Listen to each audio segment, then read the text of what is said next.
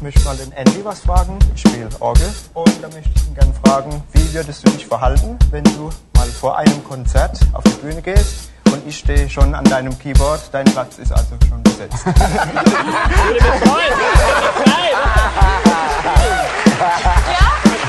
er kann spielen, dann werden wir ne? kennen unseren Ande. Das ist also jetzt nur höflich. Er würde ihn wegbeißen sofort.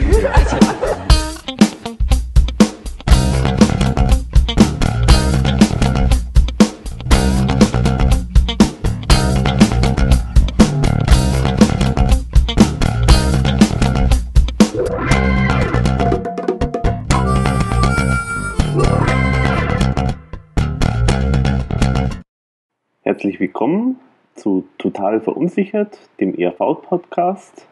Folge 12 haben wir heute. Heute machen wir wieder eine Runde Fangeschichten und ich habe mir deswegen auch heute einen wunderbaren Gast wieder eingeladen. Heute spreche ich mit der Tanja Graumann aus Werdol. Ja, Tanja, du bist sozusagen tätig als freie Cartoonistin und du, dich verbindet mit der ERV auch beruflich und nicht nur pri privat, weil die ERV hat auch einen gewissen Einfluss sozusagen dann auf dein weiteres Leben gehabt. Kann man das so sagen oder ist das jetzt übertrieben? Nein, das ist schon richtig so. Also die ERV bzw. der Thomas und Nino sind mehr oder weniger die zwei Personen, die dafür gesorgt haben, dass ich irgendwann auch eine grafische Ausbildung gemacht habe, die ich dann erfolgreich abgeschlossen habe und einfach so die Liebe zur Zeichnung und ein bisschen bösen, spitzen Cartoon zwischendurch zu machen. Mhm. Also die haben so mehr oder weniger so den Stein ins Rollen gebracht. Also ich denke, da kann sich jeder auch äh, davon überzeugen, dass da durchaus so ein gewisser Einfluss auch da ist. Äh, wenn man jetzt auf deine Webseite zum Beispiel schaut, du hast ja da ziemlich viele Grafiken von dir und, Mhm. und Ideen und Projekte. Und ich denke, das sieht man schon, dass da auch so ein gewisser Einfluss äh, da ist von der ERV. Ja, also es lässt sich nicht leugnen. Mhm. Ja, wie heißt so schön, äh, irgendjemand hat, ein schlauer Mensch hat doch mal gesagt, es ist alles schon mal da gewesen und es ist immer, immer nur sozusagen inspiriert von allem. würde ich jetzt nicht so ganz unterschreiben. Liegt vielleicht auch daran, wie man es empfindet. Aber das Wichtigste ist einfach so die Inspiration, dass du Leute hast, die irgendwie bestimmte Dinge sehen und dich dementsprechend fördern und Mhm. fordern.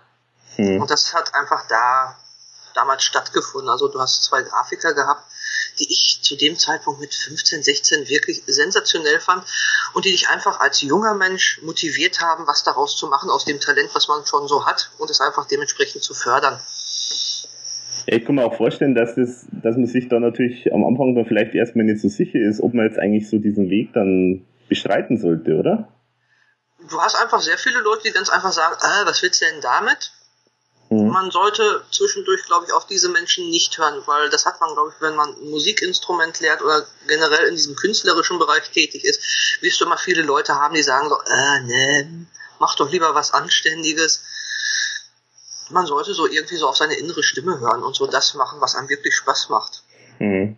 Ja, also, Und ich, und ich meine, so mit 15, 16, du hast so wirklich so zwei Leute, die wirklich das Ganze schon länger machen.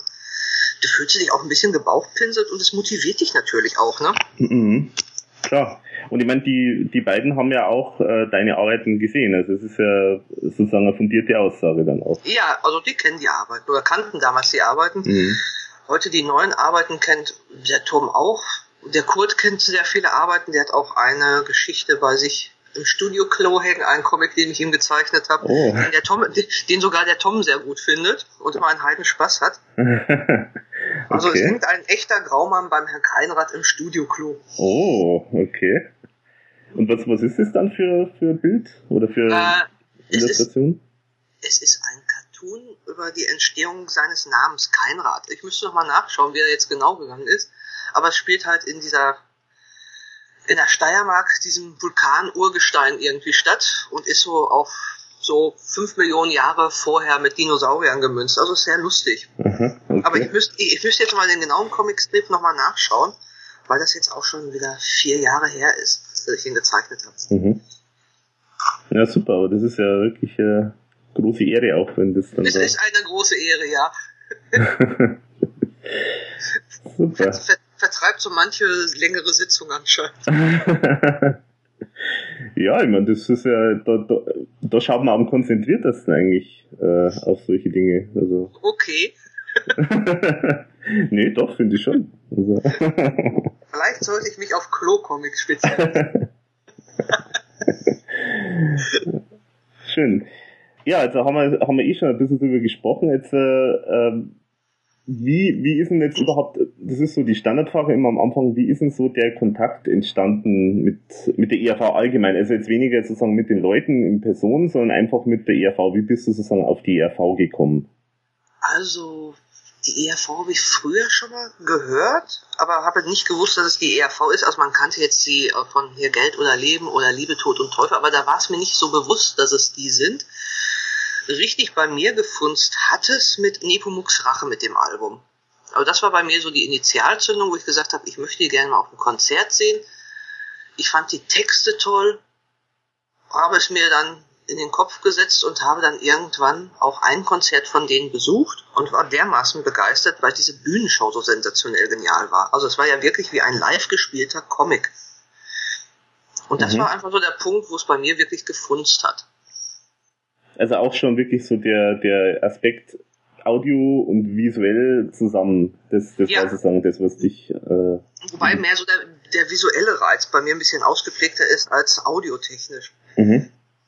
Und das war irgendwie so ein Ding, wo ich gedacht habe, so, wow, das ist cool.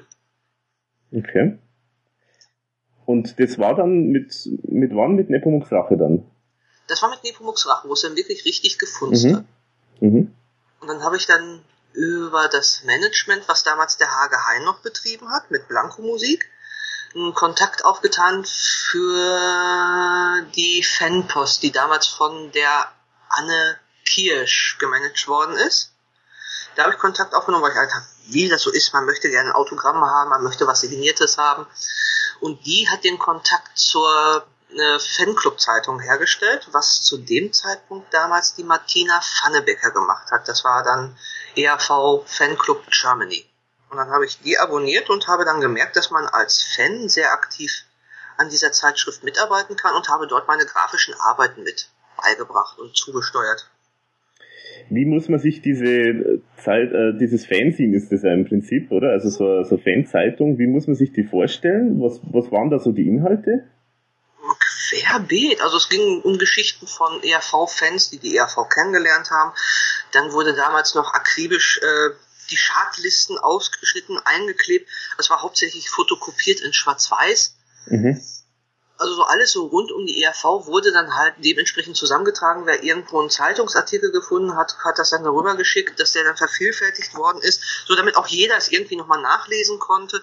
Wenn man Termine hatte vom Management, vom Günther her, wurden halt auch diese Termine, diese Tourtermine mit beigebracht und beigesteuert. Also das war halt einfach wirklich eine schöne, runde Geschichte, wo jeder Fan mitmachen durfte. Es wurden auch zwischendurch Postkarten an den Fanclub geschickt und umgekehrt. Das war einfach eine schöne Sache. Okay. Da es ja, da es ja zu dem Zeitpunkt noch kein Internet gab, haben wir uns einfach dann so auf dem postalischen Weg informiert. ja. Und weitergeholfen oder zwischendurch Zeitungsartikel hin und her geschickt. Mhm. Also was, was man heute per E-Mail ratzfatz machen würde, war damals schon so ein kleines Abenteuer. Mhm. Mhm. Ja, wie, wie muss man sich das dann vorstellen von der, vom Erscheinungsrhythmus her? Wie oft ist das erschienen? Die, die haben wir vierteljährlich gestartet. Also wir konnten oh. es auch wirklich zu dem Zeitpunkt vierteljährlich machen. Hinter wo dann halt Tourpausen waren, war es meistens halbjährlich definitiv, aber es sind im Jahr vier Zeitschriften erschienen. Also wir haben den Rhythmus gehalten. Auch ja. in der Sau, auch in der sauren Gurkenzeit, wo es halt nicht ganz so viele Sachen gab. Dann wird dann halt ein bisschen mehr gezeichnet. Ja, ich meine, äh, Stoff gibt's eigentlich immer sozusagen, äh, wenn man jetzt die RV im weiteren Sinne dann sozusagen betrachtet, da kann man ja immer was, immer was machen. Das sieht man ja auch immer jetzt aktuell, mit, auch mit dem Forum oder so, selbst wenn nichts los ist, man ist, es gibt eigentlich immer irgendwelche so ein paar Anekdoten aus dem Zylinder mhm. zaubern oder man diskutiert halt ein bisschen. Das ja. ist ja halt das Schöne so übers Internet, du hast den schnelleren Kontakt und kannst halt mit mehreren zeitgleich interaktiv agieren. Ja, genau. Da gab es ja damals zu dem Zeitpunkt nicht, also das war ja wirklich so wie Flaschenpost und warten, bis die nächste vorbeikommt. ein bisschen zeitverzögert. Mhm. Mhm. Aber äh, also du hast, äh, du hast jetzt gesagt Fan, Fanclub Germany, also es ist glaube ich auch so geschrieben worden, oder? So T, T, H und so, oder? Also Germany wurde wirklich so geschrieben, wie es auch zwischendurch die ERV in verschiedenen Booklets geschrieben hat. Also wirklich T, S, C, H und dann Ermini. Also mhm. so wurde dann halt dementsprechend auch die Zeitschrift genannt. Mhm. Dieses Fancy. Und das war aber dann sozusagen eigentlich, da waren nur deutsche Fans dann dabei. Nee, waren auch Österreicher dabei. Ich glaube, wir hatten vereinzelt mal ein paar Schweizer, Niederländer. Also es war schon ein bisschen europäisch. Gab es dann in Österreich dann auch noch sowas oder war das nur dann aus Deutschland? Es, es gab erst Germany und ich glaube parallel gab es dann auch noch was, aber das, die waren glaube ich nicht ganz so aktiv wie wir. Das hat die Andrea Eisner betrieben. Die haben wir auch irgendwann mal kennengelernt. Damals gab es auf RTL mit der Mareike Amado Deutschland irgendwie mit dem Superfan. Superfan, ja, ja genau. Ja, und da haben wir damals die Andrea Eisner auch mal kennengelernt. Also wart ihr da auch dann dort in der Sendung? Da waren wir auch dort in der Sendung. Da war ja damals der Jürgen Merkel, der hat gewonnen. Das war damals ein sehr aktives Fanmitglied auch von der Fanzeitschrift von Germany. Ah. Das andere war die Manuela Burgers, das war mein grafischer Gegenpart in der Zeitung. Der hat auch sehr viel gezeichnet. Das war damals auch eine sehr schöne Brieffreundschaft, die wir hatten. Mhm. Und einmal die Andrea Eisner. Das mhm. war dann der österreichische Teil. Da waren wir damals mit dabei im Studio. Ja, die äh, habe ich neulich erst wieder gesehen, die Sendung. Die war irgendwie beim Fanclub, haben sie auch nochmal gezeigt. Oh Und, oh nein! Cool. Ja, ja. ich habe es, glaube ich, irgendwo noch auf Video, aber ich weiß nicht auf welcher. ja, es war echt, es war interessant. Also ich äh, glaube, ich habe das damals auch gesehen, mhm. aber ich habe es irgendwie total schon vergessen gehabt. Aber das war echt eine schöne Sendung eigentlich. Also das war eine tolle Sache. Also das war auch wirklich schön gemacht vom Sender, also gute Betreuung, gutes Essen. Und es war einfach im Studio sehr unterhaltsam. Mhm. Also mich kann man da, glaube ich, auch einmal kurz sehen. Ich habe den Zylinder auf dem Kopf im Publikum. Ah, da muss man gleich nochmal nachschauen. Nein, das war wirklich eine sehr tolle Sache. Aha, okay. Ja, weil also ich denke auch, die, äh, in der Sendung, äh, zum einen sind da wirklich so, so echte, so ein bisschen nerdige Fragen wirklich gekommen, also so richtig so Fanfragen. Mhm. Und, äh, und zum anderen äh, war das, habe hab ich das total toll gefunden, wie die ERV da äh, sozusagen dabei war. Also die haben wir da richtig dann irgendwie dann auch äh, so am Plug dann äh, angespielt und äh, haben irgendwie diskutiert, mitdiskutiert und so Späße. Also das fand ich echt toll. Also die waren, wie gesagt, schon immer irgendwie sehr gut unterwegs, auch mit der alten Bandbesetzung. Es war, wenn du die live getroffen hast oder der, hinter der Bühne, Backstage, immer wirklich sehr liebe, nette Menschen, wo es einfach wirklich Spaß gemacht hat. Man, man hatte das Gefühl, man ist so unter Freunden. Also man kommt hin, wird nett begrüßt, es gab ein Bier oder je nachdem, was man trinken wollte. Und es war immer sehr nett, sehr freundlich und sehr menschlich. Also es gab jetzt nicht so irgendwie dieses von oben herab oder so. Aber das war immer irgendwie, man sieht sich und ah, schön, dass du da bist. Und die haben sich zwischendurch auch viele Dinge, wenn man ihnen das erzählt hat, auch viele Dinge gemerkt. Also das fand ich damals ah. schon sehr, sehr bewundernswert. Also das fand ich schon sehr irre. Aha. Aber es ist, heute mit der neuen Bandbesetzung auch, sind einfach wirklich tolle, nette Menschen. Ja, kann ich bestätigen. Ich meine, ich habe jetzt zwar nicht immer viel Kontakt mit denen, aber wenn ich die mal so kurz mal sehe oder treffe, dann. Ist das äh, immer sehr, sehr herzlich, vorausgesetzt, sie stehen jetzt nicht ganz unter Stress oder haben irgendwie sind tot, sterbenskrank, mh, Erkältung oder sonstiges. Es ist einfach immer wieder schön, sie live zu treffen und zwischendurch mal die eine oder andere Geschichte mit ihnen zu beratschen. Ja, äh, in der Sendung war dann, glaube ich, da war ja schon der Andi Töffel dann dabei, glaube ich. Ja, der Andi war schon mit dabei. Hast du eigentlich vorher äh, den Mario Botazzi dann auch mal getroffen gehabt? Oder? Nee, Mario Botazzi habe ich nicht mehr kennengelernt. Der war zu dem Zeitpunkt, wo ich die RV das erste Mal live gesehen habe und kennengelernt habe, nicht mehr mit von der Partie. Ja, da gab es natürlich auch mal so, so eine offene Fragestellung, weil man sich gedacht, irgendjemand hat, glaube ich, mal behauptet, dass der Mario Botazzi vielleicht ganz am Anfang bei Nepomuks Rache doch noch irgendwie dabei war. Aber ich glaube, das glaube ich war nicht so, oder? Also ich habe ihn auf der Bühne nicht gesehen. Im Booklet ist er drin. Ja. Aber live, nee. Hm, hm. Also nicht, dass ich wüsste. Das wäre dann komplett untergegangen. Mhm. Ja, okay. Also das heißt, wir haben jetzt ja gesagt, dieses, äh, du hast da gezeichnet für dieses, äh, die, für diese ja, Zeitung. Hm? Wa- Was hast du da so gezeichnet? Wir haben sehr viele politische Themen damals aufgegriffen, wenn die ERV sowas hatte wie Kurt Waldheim. Und dann gab es dann so zwischendurch so eine Zeichnung von mir, Kurt Waldheim, Juden in- und Export. Also das waren zwischendurch, heute, heute würde man sagen, so Titanic-Charakter, also sehr böse Dinge, wo man das Ganze nochmal irgendwie nochmal karikaturtechnisch nochmal ein bisschen weiter auf die Spitze getrieben hat. Also es war dann schon sehr böse. Es gab, es gab dann zwischendurch so leichte Scherze, mit denen man sich dann zwischendurch mal mit dem Herrn Töffel erlaubt hat. Das war halt zwischendurch ein potenzielles Opfer, wo dann irgendwann Klaus gemeint hat, es wäre jetzt auch mal gut, so drei Fan-Ausgaben wäre okay. Sie hätten jetzt auch alle von der Bett gelacht, aber es wäre halt mal schön, wenn wir uns da mal ein anderes Opfer suchen würden. Ja, was habt ihr da für Scherze gemacht mit dem Andi Töffel? Aber wir haben ihm irgendwie gesagt, es wäre halt schön, wenn er sich halt nicht weiter vermehren würde. Also es waren zwischendurch, es waren zwischendurch schon so, glaube ich, so Dinge, die irgendwie ein bisschen hm, schon ein wenig leicht unter die Gürtellinie gingen. Aber er, er, er hat es mit Humor genommen. Also wenn er uns gesehen hat, hat er wahrscheinlich immer die Hände über den Kopf geschlagen und hat dann gesagt, so, oh, da habe ich jetzt überhaupt keinen Nerv zu. Also es war zwischendurch eine gewisse Frotzerei einfach vorhanden. Mhm. Er hat's überlebt. ja. Wir auch.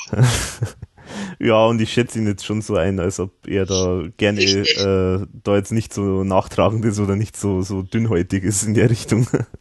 Vielleicht hat er es auch gebraucht. Nein, war, war aber schon sehr lustig. Ja, ich finde es ja interessant, dass das damals schon irgendwie so ein bisschen so Thema war, dass der da so, ja, so ein bisschen Opfer kleiner Frotzeleien war. Hätte ich jetzt gar nicht mehr im Nachhinein so, gar nicht mehr so gedacht. Ja gut, aber es war auch zwischendurch sowas wie ein eitler V. Also er, er stand gerne irgendwie im Rampenlicht, aber irgendwie wollte ihn keiner dort so richtig stehen haben. Also ist dann halt Klaus und die anderen halt präsenter gewesen. Mhm. Also es war halt seine Zeit, er gehörte dazu und alle haben das Beste draus gemacht, denke ich mal. Ja, also ich meine, trotz aller äh, so äh, Frotzeleien äh, ist, hat er ja trotzdem auch einen, einen schönen oder wichtigen Teil auch äh, gespielt bei der ERV, so muss man es ja auch sagen. Also Also die Parodie mit Elton John Ja. göttlich. Also hm, da muss er erstmal jemanden finden, der es wirklich so rüberbringt. Genau. Stimmlich. Ja, absolut. Aber- Überhaupt dieses ganze Alk-Met- äh, Alk-Parade und dann später auch bei Nie wieder Kunst dann auch diese Sachen. Ja, Er, er, er hatte seine Zeit, er gehörte damals da rein, so wie die anderen Bandmitglieder. Und es passt einfach. Also die ERV hat sich ja dementsprechend ja auch wirklich weiterentwickelt, musikalisch. Also musikalisch sind sie, finde ich, heute besser als damals. ja, das glaube ich, kann man wirklich sagen. Gut, es ist halt jetzt einfach auch mittlerweile ein bisschen anderer Fokus. Also damals war halt das sozusagen, waren halt da das, die, das Kollektiv, die, die Leute, die zusammen irgendwie Musik machen wollten und wo, wo jeder dann irgendwie, zumindest haben wir immer den, so, den Eindruck gehabt, dass da jeder immer so ein bisschen sein Part gehabt hat bei dem Ganzen und äh, jeder sich eingebracht hat. Und das ist ja jetzt, jetzt eigentlich ein bisschen anders. Also jetzt ist ja eigentlich hauptsächlich ERV Thomas Spitzer und Klaus-Iber Hartinger und äh, die anderen und vielleicht Kurt Keinrad auch noch. Und die anderen, die machen halt, sind halt sozusagen, machen halt den Live-Part von dem Ganzen. Also da, da hat sich das schon auch wieder jetzt ein bisschen verschoben, wo jetzt sozusagen so der, der treiben, die treibende Kraft in, in Sachen was Neues äh, rauszubringen ist. Ja, ist schon richtig so. Genau. Ja, aber, aber es ist ja nicht verkehrt. Also es ist ja schön, dass es sie gibt. Also die hätten ja Mhm. auch damals sagen können, wo es denn so auf der Kippe stand. Sie hätten ja auch Schluss machen können. Also dann hätten wir Mhm.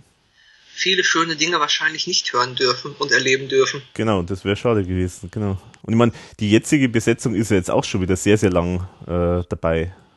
Ich wüsste jetzt gar nicht wie lang. Also Also es hat eigentlich schon zur Himmel-Hölle-Zeit äh, ist ja schon der Leo Beil gekommen und Ja. Kurt Keinrad war da auch schon dabei.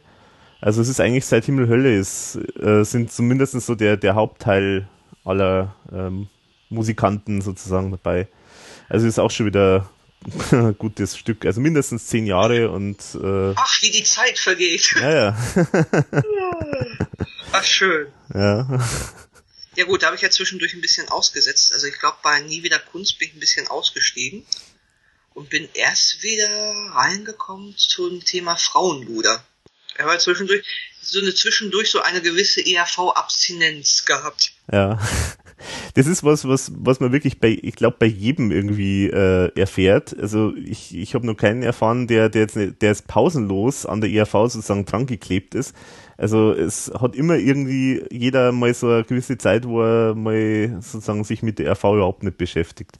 Und gerade sagen wir so die Zeit, die du jetzt besprichst, das ist natürlich auch eine ganz typische Zeit, weil da die ERV ja wirklich ähm, durchaus ja, dann schon eher ausgelaufen ist schon fast und wo man wirklich fast befürchten musste, dass jetzt eigentlich gar nichts mehr kommt. Mhm. Also ähm, sie, haben sich, gut, sie haben sich gut bekrabbelt und neu erfunden. Ja, genau. Das muss man auf jeden Fall sagen.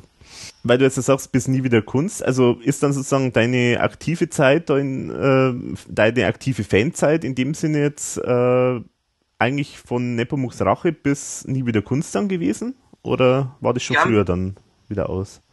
Nee, bis nie wieder Kunst, weil das Album fand ich damals wirklich richtig gruselig. Was ich mittlerweile gar nicht mehr so schrecklich finde. Mhm, mh.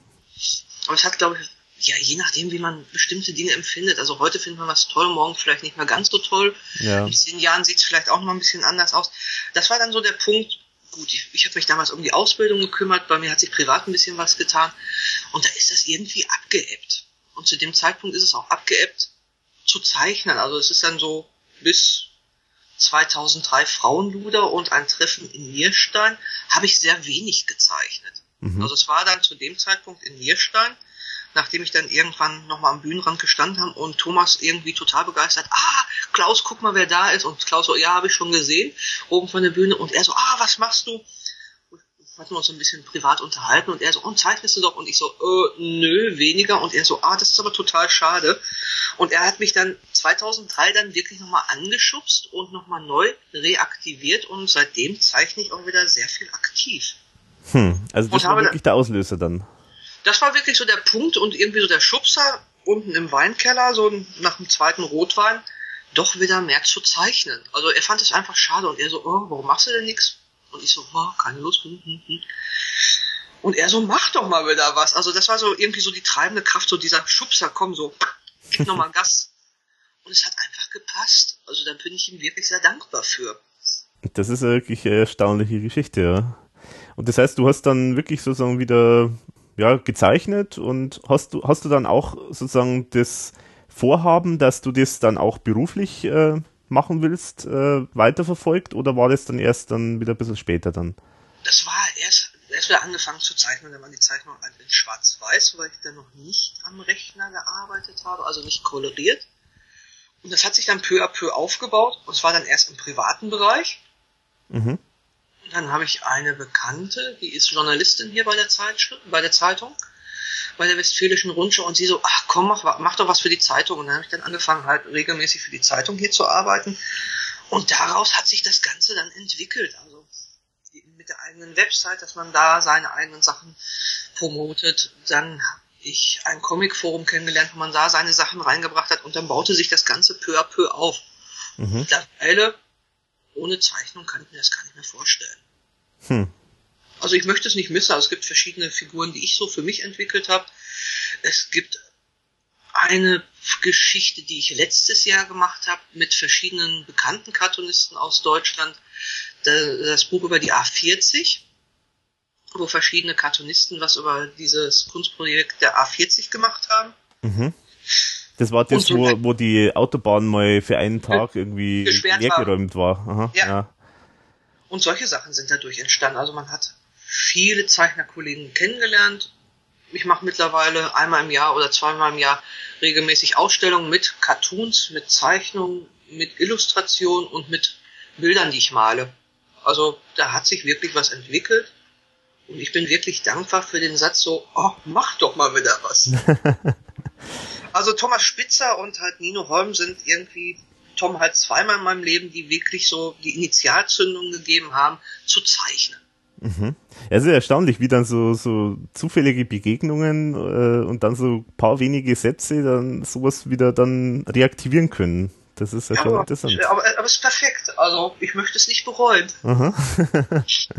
ja, es wäre echt schade, wenn, wenn, wenn, wenn wir jetzt das nicht äh, sehen dürften, was du jetzt alles schon gemacht hast. Das wäre, müssen wir eigentlich dann auch am Thomas dankbar sein, dass er dich da sozusagen animiert hat. Ja, wir sollten vielleicht noch mal ein paar Briefe schreiben. Thomas, wir danken dir. genau. Der weiß dann gar nicht, wie ihm geschieht. Ja, und du, äh, du bist ja eigentlich sozusagen jetzt äh, zeichnerisch ja wirklich in, in, in allen Facetten unterwegs, oder? Weil wenn man sich das so anschaut, was du immer so jetzt gemacht hast, äh, das ist, da ist ja alles möglich dabei. Also äh, klassische Cartoons, aber auch dann äh, so ein bisschen ja, ich weiß nicht, ich kann das, kann das nicht immer genau benennen, aber so. Äh ja, ich, ich, ich, ich, ich kann es auch nicht so wirklich benennen. Also momentan, was jetzt neu hinzukommt, ist halt Arbeit mit Aquarell, weil du halt mhm. halt ein bisschen freier und zügiger, schneller arbeiten kannst, ist ein bisschen rebellischer. Mhm. Vom Material her zwischendurch ein bisschen unberechenbarer, also es entstehen lustige Sachen, während so das normale Zeichnen sehr viel unter anderem mit Disziplin tun hat, also wo du wirklich gucken musst, dass du einen sauberen Strich hinkriegst, dass es irgendwie passt. Die Koloration ist halt ein bisschen prägnanter. Mhm. Das ist unterschiedlich. Also es gibt welche Arbeiten ich ganz schön fand, die ich irgendwie damals nach Bad Berleburg gemacht habe, nachdem ich Fotos gemacht hatte von dem Konzert, sind die äh, Zeichnungen von den jeweiligen Bandmitgliedern, die so ein bisschen an mh, mm, den Warhol und Lichtenstein erinnern. Mhm. Genau, stimmt, ja. Das, äh, das also die, die, genau. dieses klargezogen, also ich denke mal schon, dass ich ein paar Facetten bedienen kann. Das, was ich nicht gerne mache, sind so Porträtzeichnungen, weil da soll sich andere mit rum ärgern. Mhm. Das ist ja nicht so mein Ding. Aber so einen schönen flotten Strich und zwischendurch mal ein bisschen was Böses oder auf die politische Lage gemünzt, doch gerne. Ja, du hast ja auch äh, mal dankenswerterweise auch äh, mal die ganzen Bandmitglieder auch mal nochmal in einer anderen Variante sozusagen gezeichnet, die ich dann verwenden durfte auf meiner Webseite. Das ist aber schon ein paar Tage her. Das ist schon länger her, ja, genau. aber würde, ich, würde ich heute auch wieder ganz anders zeichnen, aber Aha. es passt zu dem damaligen Zeitpunkt passt es einfach. Ja, aber ist immer noch sehr beliebt. Also ich merke das auch so jetzt, äh, die Seite wird immer noch gern angeschaut. Also. Ja, aber ist doch schön. Vielleicht sollten wir irgendwann mal so ein Remake machen. Ja, gern, gern. ich kann dir auch irgendwann mal die Zeichnung, die ich gemacht habe, zwischendurch, wenn sie mal einen Tourauftakt hatten, gab es immer so zwischendurch so kleine Comics, die ich dann hinterher der Band so geschickt habe. Da habe ich auch noch ein paar signierte hier. Ah. Da kann ich dir gerne was oh, lassen. Ja, gerne. Mhm. Ja, ich das war auch, lustig. Ich kann mich auch erinnern, äh, da in, äh, du hast da teilweise im Forum, da machen wir so Sachen so gezeichnet. Ich kann mich erinnern, da wie Amore XL irgendwie der Name aufgetaucht ist, wo du dann irgendwie so äh, so Dom Domina-mäßige Sachen dann gezeichnet hast oder sowas. Ja. ja, aber das waren einfach so die Sachen, wie man früher halt auch für die Band, also ist ja wie so eine kleine Huldigung und einfach so eine kleine Anerkennung für die Band, was sie ja auch wirklich leisten, so an geistigen Gut und mhm. an Begeisterung wirklich ihre Bühnenshow umzusetzen. So ist das immer irgendwie nochmal so ein kleines zeichnerisches Dankeschön von mir gewesen. Mhm. So auf so einem künstlerischen Wege. Also das ist auf jeden Fall gelungen, denke ich mal. Ja, okay, also das heißt, du, du hast dann in Nierstein, war dann sozusagen wieder der Auslöser, jetzt äh, in die Richtung wieder was zu machen. Mhm. Ähm, wie ist denn mit Nino Holm? Also Nino Holm hast du dann eigentlich äh, seitdem nimmer dann getroffen?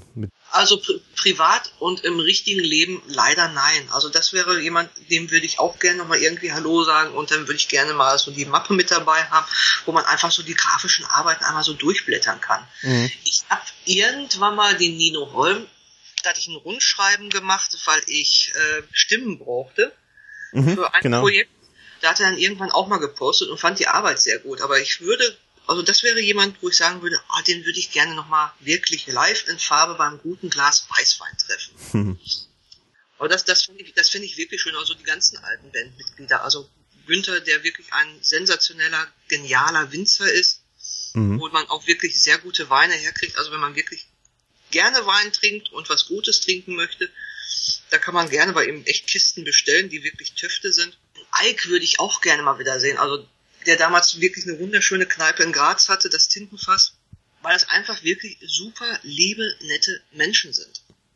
Aber das, da hätte ich wirklich so jetzt nach dieser ganzen Zeit, die irgendwie vergangen ist, wirklich nochmal Spaß dran, die einmal so live in Farbe und so für zwei, drei Stunden mal einen guten Schnack zu führen. Und beim Nino halt wirklich, weil sich die Zeichnerei bei mir ja so weit entwickelt hat, wo ich dann wirklich sagen kann, so, es macht Spaß, ne? Mhm. Ja, beim Nino Holm, da denke ich mir immer, der braucht unbedingt eigentlich mal eine Webseite und irgendjemand, der ihm das, der sozusagen die mal regelmäßig pflegt. weil man, man, man kriegt schon immer mit, was er immer alles macht, so, so halbwegs kriegt man es immer mit, so indirekt über irgendeinen Bericht oder so. Ja, aber, aber, leider immer zu spät, ne? Genau, erstens mal zu spät und zum anderen sieht man dann meistens auch nicht, was er jetzt da tatsächlich gemacht hat. Also er hat zwar irgendwie auf Facebook manchmal so äh, Sachen postet er dann, also so, so Selbstporträts, wo er dann, also so ein Foto von sich selber, das er dann so übermalt hat und das so total surreal irgendwie ausschaut. Also eigentlich ganz tolle Sachen, aber die, das müsste eigentlich alles mal so ein bisschen gesammelt werden und halt einfach, dass man das halt mal sieht, was er macht und dass man vorher weiß, wenn er irgendwo mal äh, einen Auftritt hat oder so. Oder eine Ausstellung. Also oder Ausstellung, genau. Also es wäre mit Sicherheit eine Reise wert. Glaub's auch. Oder, ja. oder, oder, die ganzen Zeichnungen, die er damals für sein Tauchschiff gemacht hat. Also da, diese ganzen Cartoons, das aneinandergereiht, das wäre ja schon Wahnsinn. Was hat er da gemacht für sein Tauchschiff? Verschiedene Taucher-Cartoons hat er zwischendurch gezeichnet. Also, aber wirklich so richtig cool. Ah, okay. Da müsste man, glaube ich, mal nochmal über seine Frau googeln, um da irgendwie so verschiedene Bilder nochmal zu finden. Aha. Also er hat schon einiges gemacht. Also hat, die, äh, hat er die dann auch auf seinem Schiff dann irgendwo dann aufgehangen oder? Auf seinem Schiff weiß ich nicht, aber auf der Website für sein Schiff. Ach so, die, die hat ja Webseite. Ja, also das Schiff hat irgendwo eine Webseite, Baratuela oder irgendwie sowas, ich weiß es nicht mehr genau. Aha. Aber da, da, da kommt man mit Sicherheit nochmal dran. Also der hat sehr viele schöne Sachen gemacht. Mhm.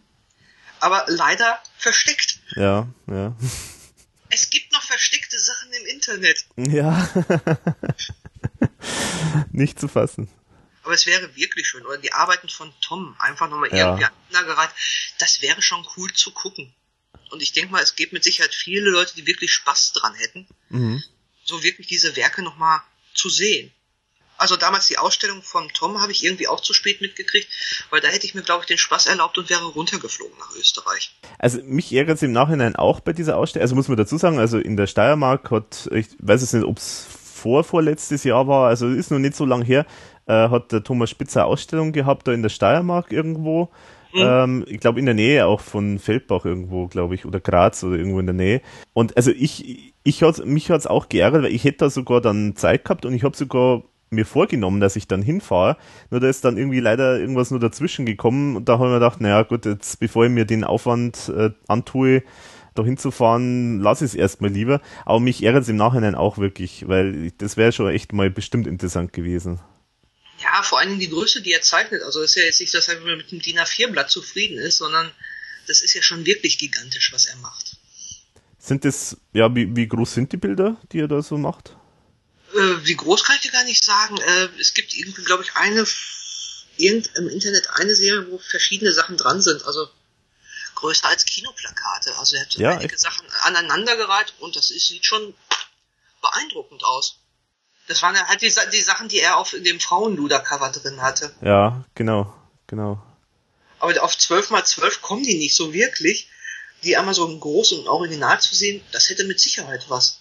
Das wär's, ja. Das wär's. Oder halt, ich meine, man könnte man sich ja auch vorstellen, so ein kleines, ein kleinen Bildband. Ich weiß nicht, ob die da damals einen Katalog gemacht haben oder keine Ahnung. Aber das wäre auch was. Das würde ich sofort kaufen. Es wäre mit Sicherheit eine gute Investition.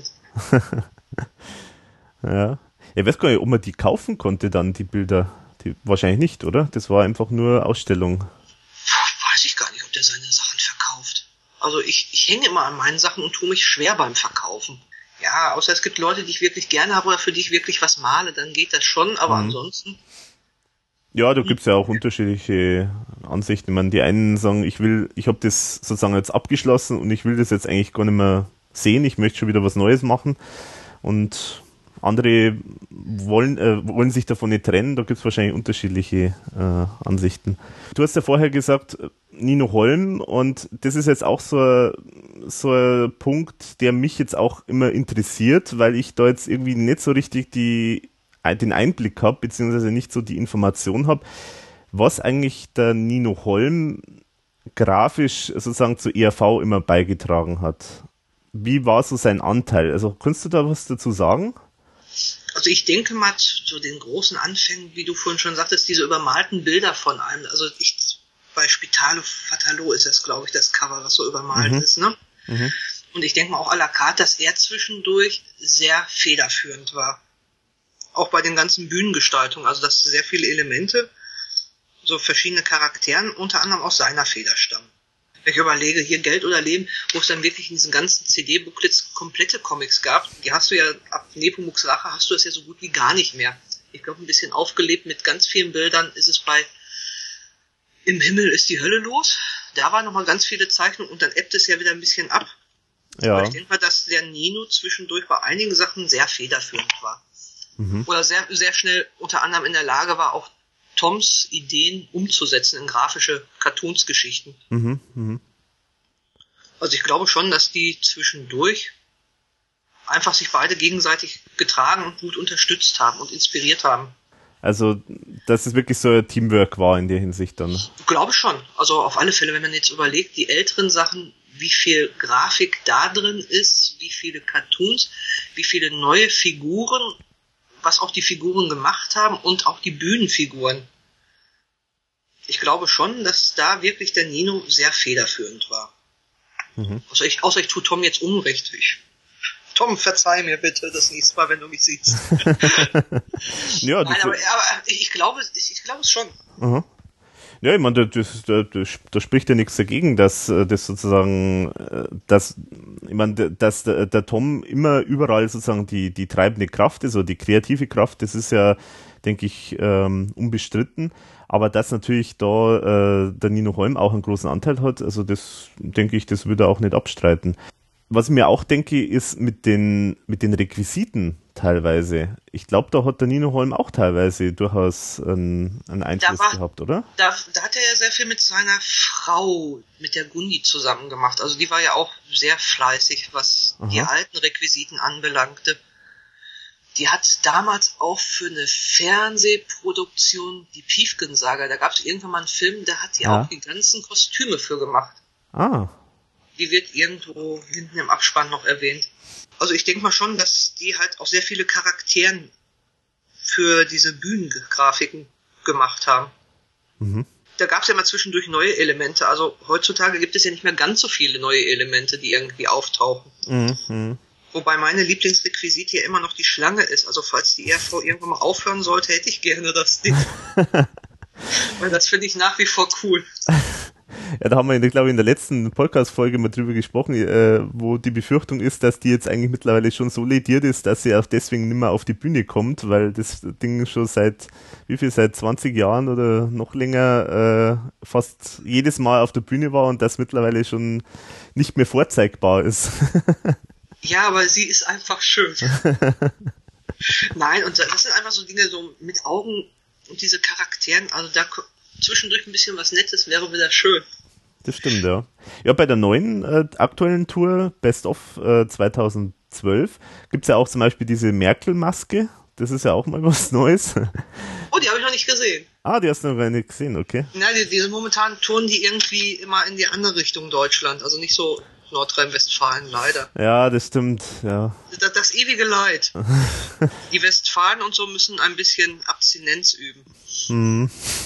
Wobei äh, Aalen wäre vielleicht noch am nächsten, oder? So da jetzt zu dir. Müsste ich mal auf der Karte gucken, wie weit das weg ist. Ja, das ist, glaube ich, ja, möchte jetzt nichts Falsches sagen, bevor da jetzt wieder. Fünf, 500 Kilometer. Ja. Nein, ich habe immer so ein Limit, so zwei Stunden Fahrt ist okay. Aha. Und alles andere ist irgendwie, hm, da kann ich dann eher so mal in die Steiermark fliegen. Ich glaube, das ist dann Hm. ein, einfach auch, man kann es irgendwie mit anderen praktischen Dingen verbinden. Ja, das stimmt.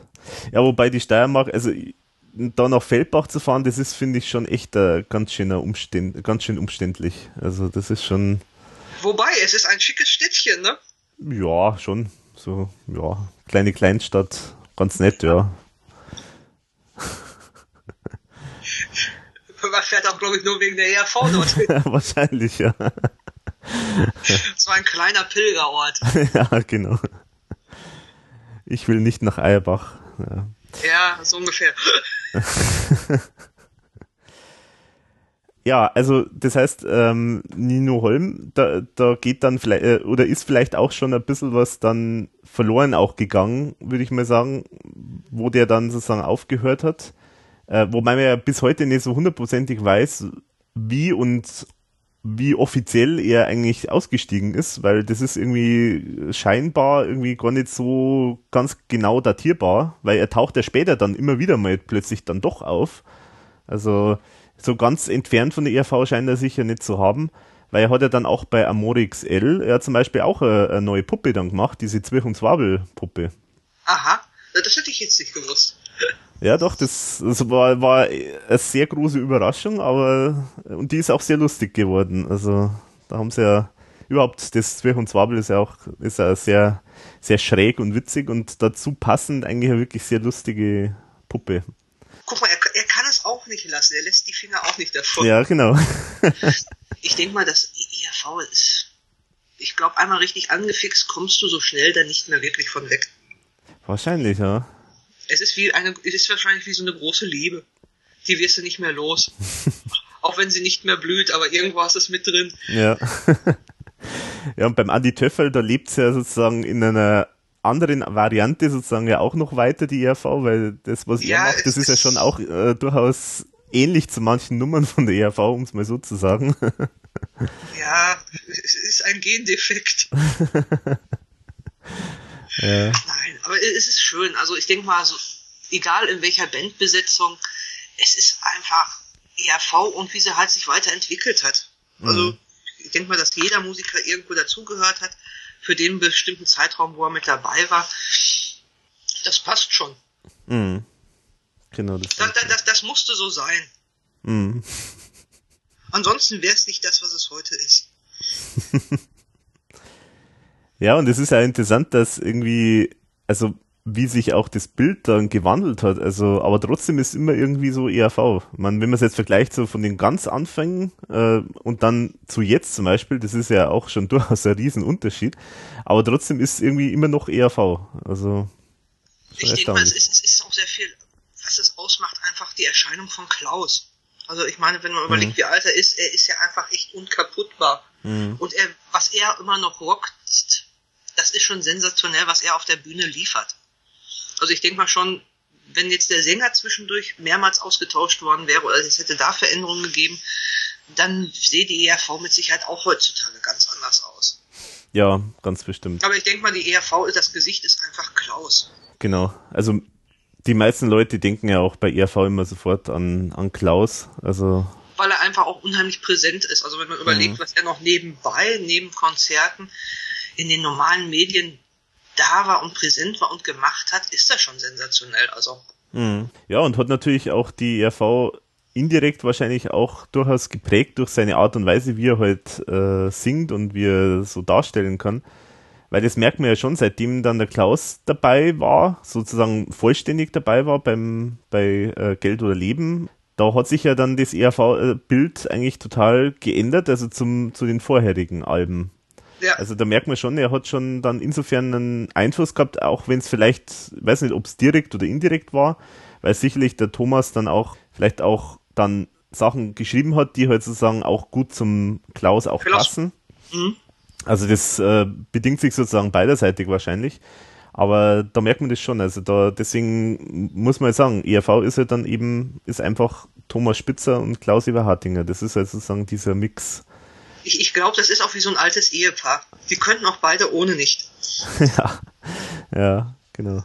Immer wieder mal zwar Streit, aber dann geht's halt doch nicht mehr ohne den anderen. Aber, wobei ich manchmal glaube, dass Klaus der Vernünftigere dann ist, wenn es dann irgendwie um Bühnenumsetzung geht, während dann Tom wahrscheinlich dann irgendwie alle seine Ideen gerne umsetzen möchte. ja, ja, ja, ja, klar. Ja, wobei, gut, da kann man sich natürlich darüber streiten, ob jetzt das dann immer sinnvoll ist, vielleicht, was, was dann da weggelassen wird. Äh, aber Wobei die schönste Bühnenshow wirklich vom Aufwand her damals Nepomuk's Rache war. Also verschiedene Sachen gesehen und Nepomuk's Rache war einfach sensationell.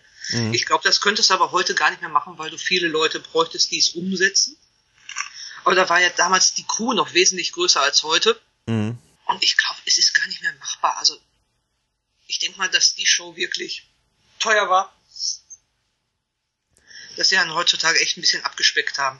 ja, weil ja, du wirklich vom wirtschaftlichen Sinn her nicht mehr umsetzen kannst. Oder du müsstest halt das Ticket verdammt teuer machen. ja, und aber, es war, aber es war cool. Mhm. Es war verdammt cool. Ja, du hattest ja dann das Vergnügen, das sogar wirklich live zu sehen damals, oder? Ja, die Nepomuk-Tour habe ich, glaube ich, dreimal live gesehen. Oh. Drei Konzerte. Und äh, kannst du dich da eigentlich, also weil ich bin ja auch immer auf der Suche nach, nach Zeitzeugen sozusagen, die das mal live immer gesehen haben, kannst du dich da irgendwie noch äh, an irgendwelche Details erinnern, die jetzt zum Beispiel jetzt auf der DVD nicht äh, zu sehen sind? Oder auf, der, auf dem VHS-Video? Äh, sagen wir es mal so, es kommt erstens auf dem Fernsehen absolut nicht rüber, weil du musst dir vorstellen, du stehst dann da vorne vor dieser Bühne, die riesengroß ist, und allein dieser samtrote Vorhang, dieser schwere Vorhang, wie man es normalerweise aus Theatern kennt, und der hat sich dann geöffnet und du hast dann wirklich Klaus aus diesem überdimensionalen Klo und die einzelnen Bandmitglieder wirklich in dieser K und K-Uniform. Das war schon irre. Und da sah die Bühne auch noch ein bisschen fitter aus. Also ich meine, viele Bühnenelemente tauchen heute immer noch mal umlackierterweise auf. Mhm, mhm. Aber es war sensationell, in welchem Tempo, wie viele Kostüme Klaus wechselt. Mhm. Das war irre. Allein wie Günther und zwischendurch wieder anders, zwischendurch die Geschichten dargestellt haben, als Darsteller auf der Bühne. Oh. Allein, die, allein die Mimik vom Anders sensationell. Mhm, mhm. Also der, der konnte Grimassen schneiden, wo ich mir gedacht habe, oh, das gibt's nicht. Also als Bühnendarsteller schon eine Wucht. Ja, finde ich auch. Also der, der gibt mir auch immer ganz stark ab, weil der wirklich so schauspielerisch echt was drauf hatte. Und, und auch so einen typischen Stil gehabt hat, einfach. Also es war einfach wunderbares Slapstick, was da gelaufen ist auf der Bühne. Mhm. Also es war einfach eine schöne Zeit. Ja, das mit dem, mit dem Vorhang zum Beispiel, das sieht man im Video überhaupt nicht, glaube ich, oder? Äh, weiß ich gar nicht. Also ich habe schon lange nicht mehr geguckt, um ehrlich zu sein. Aber du stehst wirklich davor und dann hast du wirklich diese Schrammelmusik, was wirklich so an wie 1900 Teteretete erinnert. Mhm. Und dann zieht sich dieses Ding auf und allein das ist schon sensationell. Mit dem Licht, dann die ersten Klänge und es hat einfach Spaß gemacht. Und du stehst da wirklich als junger Mensch und denkst dir so, wow. Aber es war einfach ein Feuerwerk. Mhm. Ein Feuerwerk Spaß. Ja, also ärgert mich bis heute noch, dass ich das damals nicht gesehen habe, obwohl ich ja da auch schon ein riesen Fan war, aber irgendwie war das irgendwie mit den Konzertbesuchen, das war damals, das war jetzt nicht so das Thema irgendwie und Äh, erstens schweineteuer und zweitens, wie kommt man da hin und geschweige denn wieder zurück? ja, genau, Und da muss es ja immer noch die richtigen Leute haben, die dich dann fahren mhm, genau, ja, und die dann nicht nören, komm, jetzt lass uns gehen. Man musste ja schon als Fan immer sehr viel Überzeugungsarbeit leisten, damit andere Leute das verstanden haben, was man gerade da so macht. Ja, also ich werde nie vergessen, wie viele Leute mir gesagt haben, was ist das denn für ein Blödsinn? ja. Ja, da muss man wahrscheinlich tatsächlich so einen gewissen Gendefekt haben oder so. Ja, aber den hat man dann gerne. Also Genau. es lohnt sich. ja. Es lohnt sich einfach wirklich für eine wunderbare Zeit, die sehr viel Spaß gemacht hat. Mhm. Und die heute ja auch immer noch sehr viel Spaß macht. Also wenn man wirklich sieht, wie viele Konzerte sie mittlerweile wieder rocken, was sie machen, was sich in den Foren abspielt, also dass es halt immer noch so viele Menschen gibt, die wirklich Spaß dran haben, sich das anzuschauen. Mhm. Mhm. Also wie viele Band gibt es, die du einen Sommer hörst und danach sind sie weg? Ja, genau. Weil Da sind die ja wirklich sehr zäh, die Österreicher. Das kann man wohl sagen, ja, genau. Es ist einfach toll und ich hoffe, dass sie noch wirklich lange machen. Genau, und ich hoffe ja, dass es dann mal vielleicht wieder ein neues Album dann gibt und ein komplett neues Programm. Aber das, man hat ja immer so die, die großen Wünsche als Fan. Ja, aber jetzt irgendwie nochmal das zehnte Best-of-Album, Ja, ich ja. weiß es nicht. Wenn zumindest die Grafik schon mal wieder schöner wäre. Genau, das ist nämlich schon ein gutes Stichwort mit den Grafiken, genau. Also gut, sagen wir so, die, die, diese Best-of-Alben, die, sind, die kann man ja eh fast abhaken, weil da ja die ERV eigentlich gar nichts damit zu tun hat, meistens. Ja, aber es, es- aber es gibt ja doch irgendwie anders Grafiker, die dann zumindest sagen könnten, können wir es nicht in hübsch machen? Ja, wahrscheinlich so kommt die erste Version, die ist total hübsch, kreativ und dann sagt irgendwie irgendein Manager, also das schaut ja viel zu toll aus, da schauen, da, da stinken ja die anderen Best-ofs ab und dann wird dann noch die hässliche Variante dran, draus gemacht. Ach, weiß ich nicht. Oder es war der, oder es war der Praktikant, der irgendwie die erste Runde mal Photoshop hoppen darf. Ja, ja. Also man denkt, man denkt sich manchmal echt, also, also ich kann es mir ehrlich gesagt wirklich, ich meine, du bist ja jetzt da wirklich äh, professionell sozusagen mit dem Blick drauf, aber ich kann es mir jetzt einfach wirklich als Laie manchmal wirklich nicht erklären, wie sowas zustande kommt. Weil, also ich möchte mir jetzt wirklich nicht, also ich bin definitiv kein, äh, ich kann nicht zeichnen, ich kann, äh, bin kein Grafiker und so weiter, aber was da. Aber zum du hast zwei Augen. Ja, genau, ich habe zwei Augen und ich, also ich, ich, ich behaupte von mir, dass ich ein bisschen annähernd, ein bisschen Geschmack habe. Und wenn ich mir jetzt zum Beispiel sowas anschaue wie diese Platinum Collection, die ja noch eine der besseren Varianten ist, sage ich jetzt einmal, aber wenn ich da mir das anschaue, da, wo man, da, wo man, wo dann das auf den ersten Blick schon anspringt, dass man sofort sieht, wie das andere, wie das alles da rein gefotoshoppt wurde. Und wie, wie das überhaupt nicht reinpasst. Also, da, da denke ich mir immer, wer macht sowas? Also, Ja, weiß ich nicht. Kleine Kinderhände in Tibet, keine Ahnung. Also, es, ist, es, es ist manchmal einfach nur gruselig. Es macht Angst. ja, So viel kann man gar nicht trinken, rauchen oder sonstiges. Also, das ist so. Es passt nicht. ja, ja. Also wenn man wirklich überlegt, dass die ERV eine grafische Geschichte unter anderem hat, die ich ja wirklich sehr schätze und sehr liebe, sind solche Alben und solche Gestaltungen einfach irgendwie so, ah, ich könnte auch den Kopf in den Mixer stecken. also es, es tut weh. Ja, ja. Falls das irgendjemand hört von den Plattenfirmen, macht es doch mal hübsch. Genau, und fragt die Tanja, die macht es. Ja, aber nur gegen ordentliche Bezahlung. Ja, ja, natürlich. vielleicht, vielleicht ist das auch das Problem. Ja, aber selbst Praktikanten können es schöner. Ja. Also es, neues Album wäre wunderschön, neue grafische Arbeiten von Tom wären auch, es wäre ein wunderbarer Traum. Ja, aber ich denke mir immer zum Beispiel so bei so einer Plattenfirma, da, da arbeiten doch, müssen doch eigentlich Leute arbeiten, die ja sozusagen wirklich für, für so einen Job dann angestellt werden. Also die, die einfach nichts anderes machen, die ganze Zeit als Cover zu gestalten. Also würde ich jetzt mal behaupten. So, sollte man meinen. Und das können doch keine Leute sein, die, die das nicht können. Also das mu müssen doch wenigstens sein, Leute sein, die so, so ansatzweise zumindestens äh, Ahnung haben, wie man sowas macht. Ja, oder zumindest den Tipp geben, wie man es nicht machen sollte. Also, Ja, also es ist wirklich schade. ja. Es ist traurig. Das ist echt traurig, ja. Ja, es ist auch so mit den Fotos immer. Ich weiß auch nicht, äh, also es gibt ja jetzt glücklicherweise, muss man sagen, ja, durchaus jetzt äh, seit einigen Jahren wieder so neue Promo-Fotos. Ähm, aber auch die finde ich eigentlich fast alle irgendwie nicht so toll. Also Also man könnte es definitiv schöner gestalten. Ne? Ja, genau. Also, sagen wir so, man merkt schon die Idee dahinter manchmal. Also, das merkt man schon irgendwie da jetzt bei Amore XL oder so, da, wo es alle so als irgendwie verkleidet, äh, äh, als teilweise als Frau und teilweise irgendwie so als äh, Gigolo und alles Mögliche. Also, da sieht man schon die Idee dahinter, aber dann wie das Foto einfach ausschaut, das finde ich, das, das, das schaut dann auch schon mal billig aus. Also, das kann man doch eigentlich auch besser ins Licht setzen, besser, ähm, Ein- Einmal Fotostudio, einmal schön ausgeleuchtet, fertig. Also ich kann mir auch Mhm. nicht vorstellen, dass es eine Kostengeschichte ist. Also ich denke mal, es wird sich mit Sicherheit immer jemand finden, der auch für einen vernünftigen Kurs dir eine ordentliche grafische Arbeit an. Es ist einfach schade, weil einfach so viel Potenzial dahinter steckt, ne? Mhm, genau, ja. Ja, man hat immer den Eindruck, irgendwie macht mir die RV hat halt einfach teilweise nicht die richtigen Leute oder sie finden die Leute nicht äh, oder ich weiß es nicht. Also oder vielleicht interessiert es auch dann äh, der RV eigentlich nicht wirklich manche Sachen. Ich weiß es nicht. Also, Ja, aber gerade so das Erscheinungsbild, also das sollte doch schon irgendwie der Knaller sein, auch Leute, die die ERV nicht kennen, anzusprechen. ja, eigentlich schon. Gerade sowas wie ein Promofoto. Wenn jetzt, ich meine, dieses Promofoto da Amore XL, das wird natürlich jetzt überall gedruckt und da denkt sich jeder, mein, meine liebe Güte, äh, was ist aus der ERV geworden? Ja, Also hi, the village people. ja.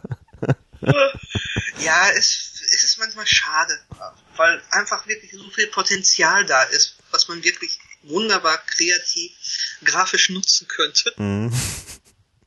Aber es wird, vielleicht, vielleicht findet sich ja jetzt nach diesem Interview jemand, der wirklich sagt so, ich nehme mir ein Herz und mach das mal. Genau. Also ich bin immer noch dafür, die müssten dich engagieren. Das Aber weiß ich nicht, dann könnte ich ja mit dem Spitzer um die Wette trinken, so Rotwein, aber ich bin mehr die Weißweinfraktion, das wäre mit Sicherheit sehr unterhaltsam. es kommt dann Geklickse bei rum. Nee, aber das, das wäre bestimmt sicherlich schon. Ja, also, nein, ich denke schon. Also, ich meine, es gibt ja überhaupt so im, im Fan so diesen harten Kern, den ich jetzt zumindest so kenne, äh, da gibt es ja schon echt viele, die auch wirklich da der ERV richtig gut helfen könnten. Also äh, es gibt Leute, die, zum Beispiel der Manuel, der, äh, der Videos dreht, also der macht das jetzt mittlerweile professionell, also der könnte der ERV ein, bestimmt ein super Musikvideo basteln. Wobei das wäre cool, mal wieder so ein richtiges Musikvideo von der ERV, so richtig alte Hacke mäßig. Ja. Wo du, wo du wirklich da sitzt und dich wegömmelst. genau. Ja. Weil sie alle ja wirklich über schauspielerische Fähigkeiten verfügen. Mhm. Mhm. Ja, also, Ja, es, es wäre wunderschön. Es wäre auch bezahlbar. Liebe ERV, es ist bezahlbar. und gebt doch lieber das Geld dann eben für vernünftig, für was, was aus, wo dann was Vernünftiges dabei rauskommt und nicht irgendwie so die billigste Variante, die trotzdem teuer ist, oder, also, Was, was liebevolles Gestaltetes, genau, ja, was der Sache gerecht wird. genau, ja. Wäre wünschenswert. Ja, gucken wir mal, vielleicht passiert ja noch was. ja, wer weiß, ja, wer weiß. Wir, wir haben ja ein Drachenjahr vom Chinesischen her. Also von dato tun sich sehr viele Sachen auf und sehr viele kreative Dinge werden dieses Jahr noch passieren. Hm, okay, Chancen, Chancen stehen gut.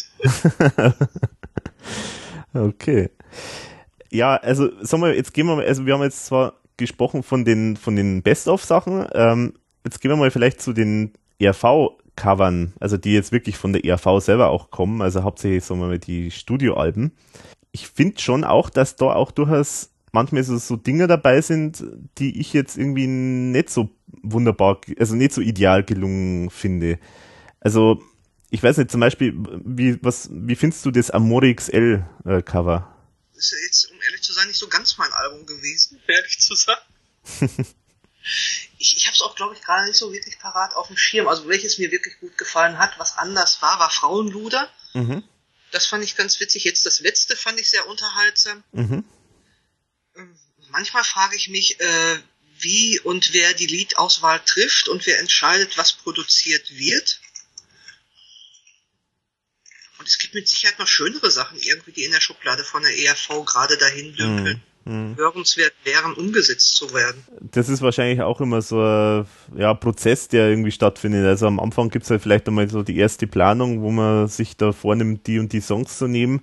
Und Mhm. dann stellt man halt irgendwie fest, es funktioniert dann in der Produktion vielleicht doch nicht so gut und man hat jetzt vielleicht doch noch nicht die Idee, wie man es richtig umsetzen will. Ja, aber es ist schon immer interessant, ja, das stimmt schon. Also manchmal ist die Mischung sehr lustig. Ja, Da verstehe ich, äh, habe ich glaube ich auch noch keinen Zusammenhang gefunden, warum das so ist. Also bei Morik selbst zum Beispiel, da ist ja schon sehr gemischt. Also da ist ja alles drauf. Also das ist schon wirklich ein sehr kunterbuntes Album. Und weiß ja auch Ja, nicht, wie das entstanden ist. Also wäre auch mal interessant. Ja gut, vielleicht liegt es auch daran, je nachdem, welchen Standpunkt man gerade hat und der Meinung ist, dass es eigentlich eine coole Idee ist, bis man vielleicht doch merkt, dass es nicht so lustig war. Ja. Man weiß es nicht. Ja, man, man will halt immer ganz gern so den, den Entstehungsprozess auch be, äh, am liebsten begleiten, um mal zu sehen, wie sowas dann entsteht.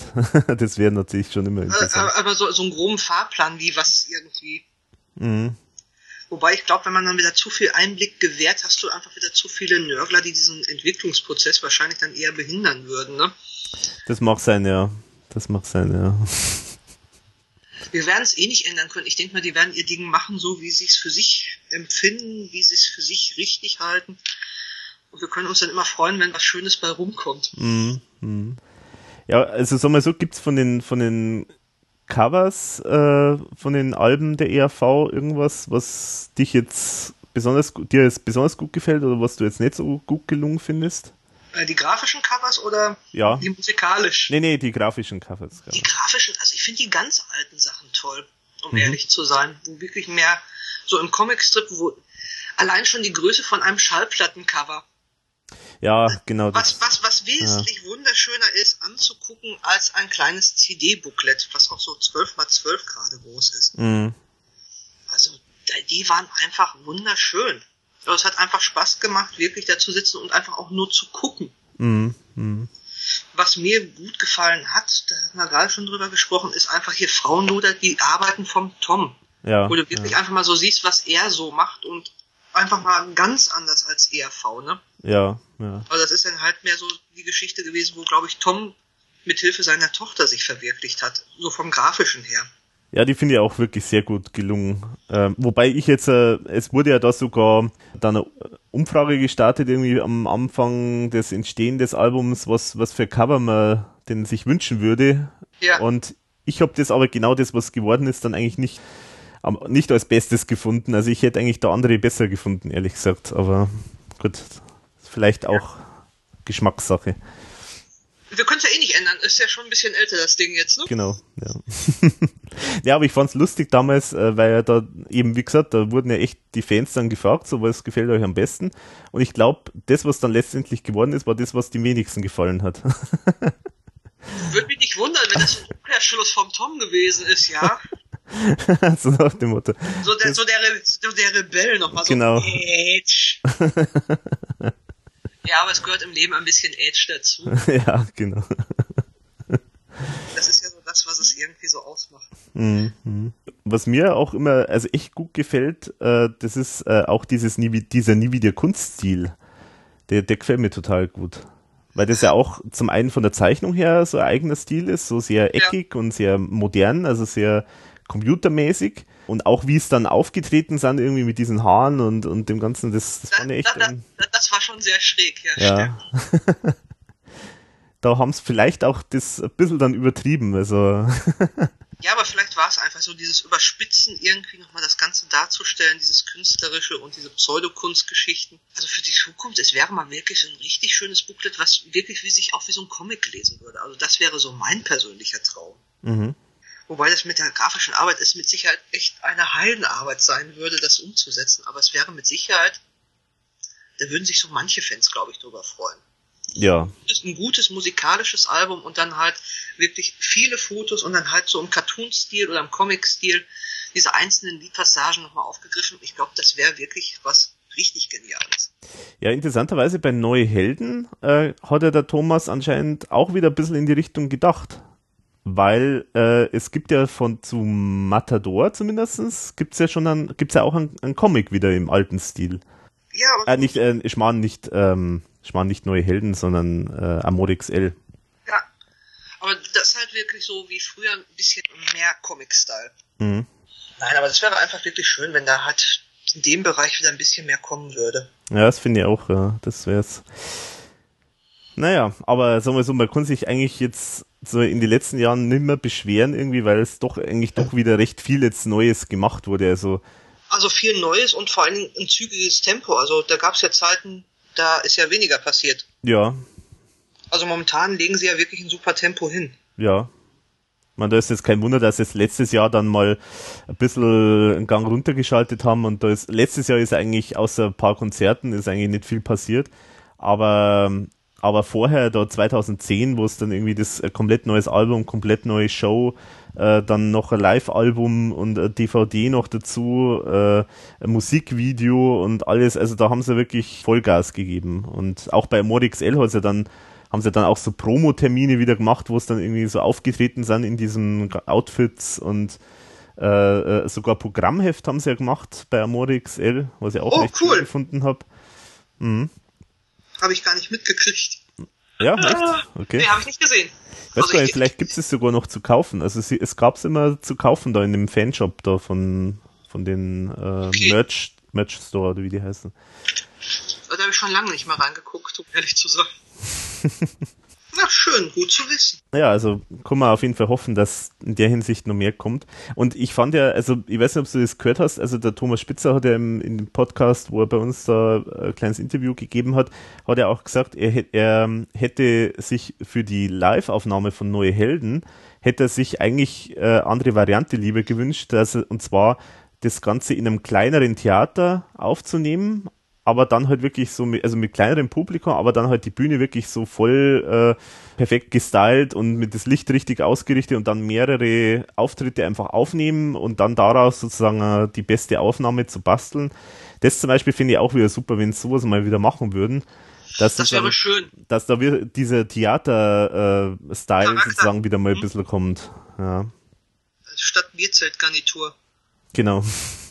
Ja, aber es wäre mit Sicherheit schön. Also da würden sich mit Sicherheit auch sehr viele Fans finden, die wirklich dafür anreisen würden, um einfach das zu sehen. Ja, das glaube ich Weil auch. die, weil die Atmosphäre ja einfach in so einem kleinen Theater schon wesentlich besser ist als in diesen Hallen oder in diesen komischen kahlen Räumen. Ja, genau. Mehrzweckhallen, wo dann irgendwie oben noch die Bas äh, Basketballkörbe noch Aber hängen und ja, die alle nochmal eine Runde mitschallen und mitvibrieren. ja, genau. Ach, wäre, wäre schon wirklich schön. Vielleicht passiert das ja alles noch. Wäre ja wünschenswert auf alle Fälle. Ja. Ja, okay. Dann haben wir jetzt eigentlich schon Die wichtigsten die Sachen, wichtigsten alle Sachen eigentlich schon besprochen. Vielleicht um das eine noch abzurunden mit dem Fanclub Germany, ist es dann, ist, hat der dann irgendwann einmal einfach sozusagen offiziell mal geendet oder ist der dann irgendwie mit den österreichischen Fanclub dann zusammengegangen oder wie, wie hat das dann? Äh, Germany hat offiziell mit einer Ausgabe komplett geendet. Also wir haben eine Abschlussausgabe gemacht und dann war der Drop gelutscht. Mhm. Aber das Thema offiziell beendet. Okay. Dann hat ja auf der österreichischen Seite die Sabine Simmetsberger das Ganze übernommen. Ah, das war dann da. Ah, okay. Die hat das dann übernommen. Ich glaube, dann hat es irgendwann die ERV, den Fanclub, irgendwann, glaube ich, selber verwaltet. Bis dann irgendwie das Ganze von den beiden Jungs übernommen worden ist. Ich glaube, das wäre so die richtige Reihenfolge. Mhm. Also das war, das heißt, das war eigentlich dann der, einer der Vorgänger von dem FC Chaos, wie er damals, glaube ich, Ja, FC hat, oder? Chaos, das, ja. Ah ja. Also es war ja ERV Fanclub Germany, dann kam FC Chaos und dann kam irgendwas dazwischen und dann ist es ja jetzt so, wie es jetzt ist. Aber das heißt, äh, weil du sagst, äh, Band, also ihr, ihr habt eigentlich im Prinzip euer Ding selber gemacht und ihr habt, wie war denn so der Kontakt mit der Band dann? Also war das sozusagen dieser Stempel offiziell oder gab es das da einfach nicht? Doch, wir haben Informationen, damals hat der Günther noch das Management gemacht, also hat von Günther Schönberger mal sehr viele Informationen gekriegt. Mhm. Oder halt über das Büro, wo, glaube ich, Roland und ja, wie hieß der andere? Keine Ahnung. Die haben uns dann halt dementsprechend manchmal mit Informationen versorgt. Und dann brach ja da das Management um. Es gab ja hier das Umdenken in der ERV und halt die Krise mehr oder weniger. Und hat der Karl Puntigammer das übernommen. Und dann ist dann halt der Informationsfluss nach Deutschland mehr oder weniger eingeschlafen. Und dann waren wir dann irgendwann stinkig, weil irgendwann nur noch der FC Chaos Club Informationen kriegten und wir irgendwann nicht mehr. Und dann gab es halt die Unstimmigkeiten in der Band und dann haben wir dann irgendwann gesagt, so, wenn wir keine Infos mehr kriegen, brauchen wir das Ganze auch nicht mehr machen, dann können wir es auch abgeben. Und dann haben wir uns mehr oder weniger aufgelöst. Aber vorher war irgendwie der Bandkontakt, also es hat ja wirklich immer gut gepasst. Also die kriegt, die ERV kriegt ja auch regelmäßig dann halt, vierteljährlich sind wir erschienen, ihre Heftende, also beziehungsweise ihre Fanmagazine. Die haben schon sehr viel Spaß dran gehabt. Ja, offenbar. Also du hast das ja erzählt, dass da ja immer wieder mal Reaktionen drauf gekommen sind. Ja, wo hat man das an Ostertage heute noch, ne? Ja, ja. Ja, da gibt's ja jetzt, äh, also das ist ja auch so ein Thema, das mir immer so ein bisschen umtreibt. Beim, ich weiß nicht, ob du das mitgekriegt hast, bei den Ärzten, die Ärzte, ähm, die haben ja irgendwie auch so ein so eine Art offiziellen Fanclub, also wo, wo, wo dieser Stempel offiziell mal drauf war. Ja. Und da war das irgendwie dann so, dass die irgendwie anscheinend halt dann da immer weniger machen konnten. Also die haben sich irgendwie, die haben dann irgendwie ein, ähm, ein Prinzen-Interview äh, im, in einem Magazin drin gehabt und das hat irgendwie dann der Band nicht gefallen, dass da, dass da irgendwie ein Interview mit dem Prinzen dabei ist. Okay. Und da haben sie irgendwie äh, gestritten und dann hat es geheißen, okay, ihr, ihr kriegt jetzt, also wir, wir geben jetzt unseren Stempel offiziell auf und so. Dann äh, jetzt vor kurzem kam, kam jetzt die Meldung, dass sie sich ganz auflösen. Also das ist schon immer so, so ein Ding mit diesem offiziellen Fanclub und äh, wie nah ist man jetzt sozusagen dem Management und dem Ganzen. Desto näher man ist, desto schwieriger, glaube ich, ist es, sowas überhaupt vernünftig durchführen zu können. Eine gewisse Distanz. Also ich glaube, du darfst dann so äh, Fanclub und Privat irgendwann nicht mischen, weil dann wird's, glaube ich, ganz Ja. haarig. Ja, genau. Ja. Ja, aber ich meine, jede Arbeit von Fanarbeit, was das Ganze irgendwie nach außen vertritt, sollten doch Bands wirklich froh sein, dass es Menschen gibt, die sich diese Mühe machen, die Zeit nehmen, ja. um halt für ihre Band dazustehen. Also ohne, Fan, Ja. ohne Fans wäre es als Banddasein, glaube ich, auch ein bisschen einsam und traurig. Ja, würde ich auch sagen, ja. Ja. Ich weiß nicht, ob das jetzt vielleicht auch im Laufe der Zeit jetzt äh, oder so die, die Zeit jetzt auch gebracht hat, dass das da immer unangenehmer wurde, solche Dinge zu machen, weil irgendwie auch die Musikindustrie irgendwie so ein bisschen am Rad dreht, äh, schon seit vielen Jahren. Ähm, ich weiß nicht, ob das daher kommt, also ich weiß nicht, es ist, Ich glaube, ist auf jeden Fall irgendwie schwierig. ich glaube, dieses Geheimnis müssen wir nicht lüften. ich glaube, das werden wir auch nicht lüften. Nee. Ja, ich denke mal, dass das zwischendurch schon schwierig ist. Einmal für die Musiker, dann das Management. Ich glaube, die Leute sind zwischendurch alle ein bisschen unentspannter. Dann ist dann halt dieses Machen wollen. Ich glaube, dass auch Fanclub zwischendurch hin und wieder, auch bei der ERV, sowas wie eine Art Prestigeobjekt war. So nach dem Motto, ich mache das und so Daumen drauf und ich bin dafür zuständig. Hm. Und das darfst du aber nicht veröffentlichen. Da haben wir irgendwie das Recht drauf, exklusiv. Also ich, es ist halt so zwischendurch so im Leben anscheinend, dass irgendwie Leute bestimmte Dinge brauchen, um sich zu profilieren. Was mich manchmal bei der Fangeschichte annervt, ist einfach so nur für Mitglieder, nur für Mitglieder, nur für Mitglieder, wo ich mir dann denke, so, äh, dann brauche ich auf der Seite auch nicht mehr großartig vorbeischauen, wenn ihr keine Informationen rausrücken wollt. Und dann nur irgendwie fürs zahlende Publikum, dann habe ich da nicht irgendwie wirklich Spaß dran. Ja gut, andererseits ist dann auch so, wenn, wenn dann mehr für alle an Informationen gezeigt wird, dann gibt's halt auch wieder die, die Stimmen, die dann sagen, ja, für was zahle ich eigentlich und so. Also das ist wahrscheinlich dann auch keine so einfache Situation, Ja, ich- da allen gerecht zu machen. Aber ich glaube, wenn den Leuten sagen würdest, wir brauchen einen gewissen Obolus, schmeißt was in den Topf, dann wird der eine mehr in den Topf schmeißen, der andere weniger und dann gibt sich das wieder irgendwie. Mhm. Ja, ja, Aber es ist so, wie es ist und genau. da muss jeder mit leben. Wenn ich etwas wissen will, rufe ich in Österreich an oder schreibe eine Mail. genau. Schick, schick eine Postkarte, mal was Hübsches. dann passt das auch. In Zeiten des Internets mal wieder eine Postkarte schicken. Ich, ich, ich, ich schicke viele Postkarten, so richtig, in echt. Ja? Ja, manchmal male ich auch welche und schicke die dann in echt.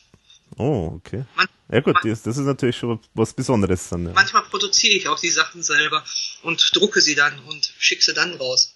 Ist mal ganz praktisch, wenn man Ausstellungen oder solche Sachen macht oder Weihnachtskarten gibt's demnächst wieder dieses Jahr. Mhm. Dann gibt's dann halt eine limitierte Auflage, so 250 Stück und dann Juppa die, Holla die Waldfee. Ja, das ist natürlich toll, ja. Die kann man sich auch schöner an die Pinnwand hängen. Also mit so einem Monitor und so einem Screenshot, das ist nicht so dasselbe. Das, Ja, es gibt ja aber diese das kommt- digitalen Bildrahmen, aber Ja gut, das, das wäre vielleicht noch eine Option, aber ansonsten ist das nicht so der Renner. das stimmt, ja. Tja, na gut. Dann haben wir jetzt eigentlich alles besprochen, was wir besprechen wollten. Das Wichtigste ist im Kasten schön. Das Wichtigste im Kasten, hoffentlich zumindestens, ja. ja, ansonsten, wir haben ja immer so am Schluss dann so eine kleine äh, Rubrik, äh, was will man denn noch vorstellen außerhalb der ERV? Ja, willst du noch was, äh, du hast im Vorgespräch schon was ange angedeutet, willst du da noch was vorstellen kurz? Also musikalisch habe ich momentan nicht irgendein großartiges Album, außer das SAS-Album, aber das hattest du, glaube ich, schon, sagtest du mir im Vorgespräch. Genau, ich finde es auch, find's auch großartig. Also ja. das kann man rauf und runter hören. Also wer es noch nicht gehört hat, das ist wirklich hörenswert und macht Spaß. Vor allen Dingen bei dem Wetter, dann kommt doch mal ein bisschen mehr Lebensfreude wieder auf. Ansonsten bin ich ein absoluter Fan von den Gruselkabinett-Geschichten. Also sie sind verschiedene Kurzgeschichten, die auf eine CD-Länge passen, die einfach verschiedene Gruselgeschichten aus verschiedenen Epochen, also du hast Edgar Allan Poe, du hast E.T. Hoffmann und solche Geschichten, die einfach Spaß machen von der Produktion her zu hören, weil es einfach gute Hörspiele sind. Also da bin ich ein absoluter Fan von. Ähm, irgendwie sagt mir das was. Gibt's die schon länger oder was? Die gibt es länger. Gibt es vor Jahren habe ich mit den ersten angefangen. Die sind von der Covergestaltung noch anders. Dann hatte, glaube ich, ist das Lübbe äh, der Verlag übernommen. Die haben jetzt nochmal eine neue Covergestaltung gemacht. Und es erscheinen im Monat immer so zwei neue Gruselgeschichten. Und du hast dann solche Sachen wie Der fliegende Holländer, Die Totenbraut, was meistens auf eine CD passt, oder du hast halt die Geschichte von Dracula Bram Stoker, was dann wirklich auf fünf CDs zu hören ist, was aber teilweise noch einen Tacken besser ist als der Film damals. Also es macht einfach Spaß, solche Geschichten zu hören. Also ich finde es immer ganz angenehm, wenn ich arbeite, Hörspiele zu hören. Mhm. Ja, echt, tatsächlich. Also ERV kann ich beim Arbeiten nicht hören, weil ich irgendwann mitsinge und irgendwie nicht das zeichne, was ich zeichnen sollte. also, die, also die bringen mich beim Arbeiten ein bisschen aus dem Takt. Verstörend, verunsichernd. Der verunsichert mich sehr und das verunsichert dann meinen Kunden, weil dann Dinge drauf sind, die nicht dahin gehörten. Ja. Aber sind das jetzt Hörspiele, die dann auch so fürs Radio produziert werden oder ist es rein, Nee, rein äh, Veröffentlichung? rein Kommerz, also wirklich CD-Veröffentlichung. Aber sind hörenswert. Also wer wirklich so Spaß dran hat, der sollte sich die Dinger zulegen. Also ich glaube, ich bin mittlerweile irgendwie bei Folge 40 oder so. Es macht einfach Spaß, weil du halt verschiedene Autoren hast aus verschiedenen Zeiten. Haben wunderbare Sprecher, musikalisch ist es gut gemacht. Also passt schon. Ansonsten gibt's ja immer noch den Klassiker, die drei Fragezeichen, geht auch. Genau. Aber das Gibt's ja bis heute, oder? Das ist ja bis heute immer wieder was Neues dann. Gibt es bis heute, heißt aber irgendwie mittlerweile anders, weil irgendwie Lizenzverträge ausgelaufen sind. Ah. Also da gab es Aber, aber immer noch mit denselben Charakteren. immer noch mit denselben Charakteren, aber die heißen jetzt anders. Die heißen jetzt ein bisschen unterschiedlich. So ähnlich wie in den alten drei Fragezeichen Geschichten, aber dann doch wieder ein bisschen anders. ich Ah, müsste nachgucken. Okay. Es ist, äh, wenn man das das erste Mal hört, sehr verstörend. Drei Fragezeichen, Ja. oder? Ja, eher V zwischendurch. Ja. Je nachdem welches Album. Ja, aber ich finde es ja interessant, dass du so nebenbei Hörspiele hören kannst, weil das ist zum Beispiel was, was ich äh, gar nicht machen kann, weil ich möchte eigentlich dann instinktiv immer aufpassen und dann komme ich zu dem, was ich eigentlich machen wollte, überhaupt nicht. Nee, also ich finde Hörbücher oder Hörspiele, gut, Hörbücher ist halt ein bisschen schwieriger, aber so Hörspiele perfekt. Aber finde ich zum Arbeiten oder zum Zeichnen wunderbar entspannend. Wunderbar, dann ist es sozusagen dein, dein Tipp. Äh, da muss man dann noch irgendwie sagen, wie man das äh, verlinken kann. Also gibt es irgendwie eine Webseite oder so? Äh, müsste, müsste ich mal nachgucken. Weiß ich jetzt im Okay. Stehgreif nicht. Ich bestelle die mal bei Amazon oder lass sie mir zwischendurch schenken. Das ist auch mal sehr praktisch. Ja, wobei bei solchen Sachen ist es immer schwierig, oder? Wenn man sich das, wenn man das als Geschenk kriegt, weil da weiß ja nicht zwingend immer jeder, wa- was man, was man schon hat, oder? Doch, ich schicke mal Listen raus, welche Folgen mir fehlen. Ah, Ah, ich, okay. ich habe gelernt, ich zwei Folgen mal identischerweise gekriegt habe, gibt es dann immer bei Geburtstagen oder Weihnachten immer, jeder kriegt irgendwie eine Liste von bis, was Mhm. sich dann nicht überschneidet, dann hast du nämlich keine hohe Fehlerquelle. Also musst du, aber- du musst, Das ist eine gute Idee. du musst ja. halt immer nur koordinieren, welche, wer welche Wunschliste gekriegt hat von dir. Und dann kannst du später immer nochmal aussortieren, aber es funktioniert. Aha. Hat jetzt anderthalb Jahre gebraucht, aber es setzt sich durch, diese Taktik. Das erinnert mich so an diese Geschenklisten bei Hochzeiten, oder? Da ist doch auch immer so, dass, dass man da so eine Liste ausgibt, was kann man noch alles brauchen. Ja, aber Äh, ich, ich meine, bevor du jetzt irgendwie fünf Mixer kriegst, ist das, ist das doch wesentlich praktischer. ja, ja, auf jeden Fall. Ja. Das ist echt eigentlich eine gute Idee. Ja, setzt sich durch. Okay, genau, dann so viel dazu. Ich stelle jetzt auch nochmal ganz kurz was vor. Äh, ich habe da, da jetzt vorher das nicht geschickt, deswegen wird er das wahrscheinlich jetzt auch nichts sagen. Die Band heißt Tindersticks Okay. und das ist eine Briti britische Band. Das Album heißt The Something Rain. Und Passend zum Wetter. Genau, passend zum Wetter und äh, die Stimmung auf dem Album ist auch so passend zum Wetter. Oh, oh. Das ist so, das ist so was Lustiges, Melancholisches, so nach dem Motto, so was Lustiges vom Tod, okay. fast Ah, sagen. der fröhliche Tod, das erinnert so ein bisschen an Ralf Rute. Ralf Rute? Ist ein Comiczeichner. Der, Ah, der hat okay. zwischendurch dann auch den Tod als Figur. Okay. Also ich finde es ein sehr, sehr gelungenes Album. Also der Sänger äh, hat eine sehr, sehr tiefe, dunkle Stimme. Und deswegen glaube ich, selbst wenn er jetzt äh, irgendwie von, von dem äh, lustigsten äh, YouTube-Video erzählen würde, würde es so klingen, als ob er jetzt irgendwie gerade eine Grabrede hält. Also er hat so ganz äh, sonore, tiefe Stimme und äh, erzählt alles sehr getragen und so singt er auch. Und ähm, es ist also Text ist dann sehr melancholisch und aber trotzdem macht es einem irgendwie dann Laune. Also es ist interessant. Also Okay, das klingt sehr spannend. ja, es ist, glaube ich, so, ähm, äh, ja, also man muss, glaube ich, in derselben Stimmung sein wie auf dem Album, so ein bisschen melancholisch, aber es geht einem dann irgendwie besser, weil man dann irgendwie so merkt, ah, Man ist fröhlich melancholisch. fröhlich melancholisch, genau. Ja. Ja. Aber es passt, es passt doch zum Wetter. Genau, passt auf jeden Fall zum Wetter. genau, also kann ich jetzt empfehlen, werde ich dann natürlich auch verlinken, Tindersticks, äh, The Something Rain. Okay. Frö fröhlich durch den Regen. Fröhlich durch den Regen, genau. Und das meiste fällt ja eh neben, neben einem, also insofern Ja. braucht, kann man ja ruhig mal draußen rausgehen. Sollte man sowieso ein bisschen frische Luft tut gut. So ist es. ja, dann, äh, Tanja, dann danke ich dir ganz herzlich, dass Im- du immer wieder dir gerne. Zeit genommen hast. Ja, war sehr schön. Und dann kann ich nur noch allen empfehlen, sich mal das vielleicht anzuschauen, auch was du da so, so treibst äh, auf deiner Webseite und äh, Bei Facebook sind auch ganz viele Sachen. Also wer mit mir befreundet sein möchte, kann auch gerne Facebook anklicken. okay. Da gibt da, da gibt es- es regelmäßig neuere Sachen. Also die Website Mhm. muss irgendwann nochmal überarbeitet werden, weil da noch neue Termine reinkommen und neue Arbeiten. Mhm. Also wer Bock hat, kann mal zwischendurch bei Facebook gucken. Also da gibt es halt regelmäßig schneller und auch zwischendurch Sachen, Inspiration, Geschichten aus dem Skizzenbuch. Genau, kann ich bestätigen. Also habe ja auch alles immer gern gesehen, was du da gepostet hast. Ich habe jetzt nur ein Problem, ich bin nicht mehr auf Facebook. Kann man das auch, ist es auch öffentlich oder ist es nur, wenn man mit dir befreundet Also ist? mein Album sollte eigentlich öffentlich sein. Ach so, okay. Dann kann ich das ja auch verlinken. Ja, wer, wer möchte, der kann. Es ist kein Muss dahinter.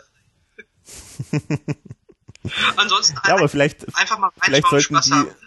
genau, genau. Und vielleicht sollten die Leute aus dem ERV-Umfeld sich das auf jeden Fall mal anschauen, weil vielleicht, wer weiß. Ja, Tom, vielleicht ich ergibt freue sich mich ja wahnsinnig auf eine Zusammenarbeit. Herr Keinrad wahrscheinlich auf ein neues Comic auf dem Klo.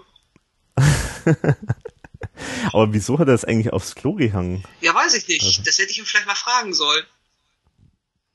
Aber wie gesagt, also ich finde es eigentlich eine Ehre, weil das ist ja doch eigentlich da, wo man gern hinschaut. Also das ist dann so, Wobei ich glaube, die, die Studio, die Teeküche von ihm ist sehr voll da. Also da hängt sehr viel Gold und sehr viel Platin an der Wand.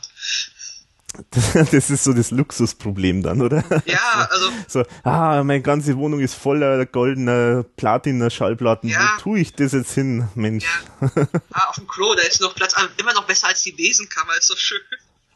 Nein, ich schau mal die Tage, ob ich da irgendwas auf den, auf den ausgelagerten Dateien das finde, dann schicke ich dir das gerne mal zu.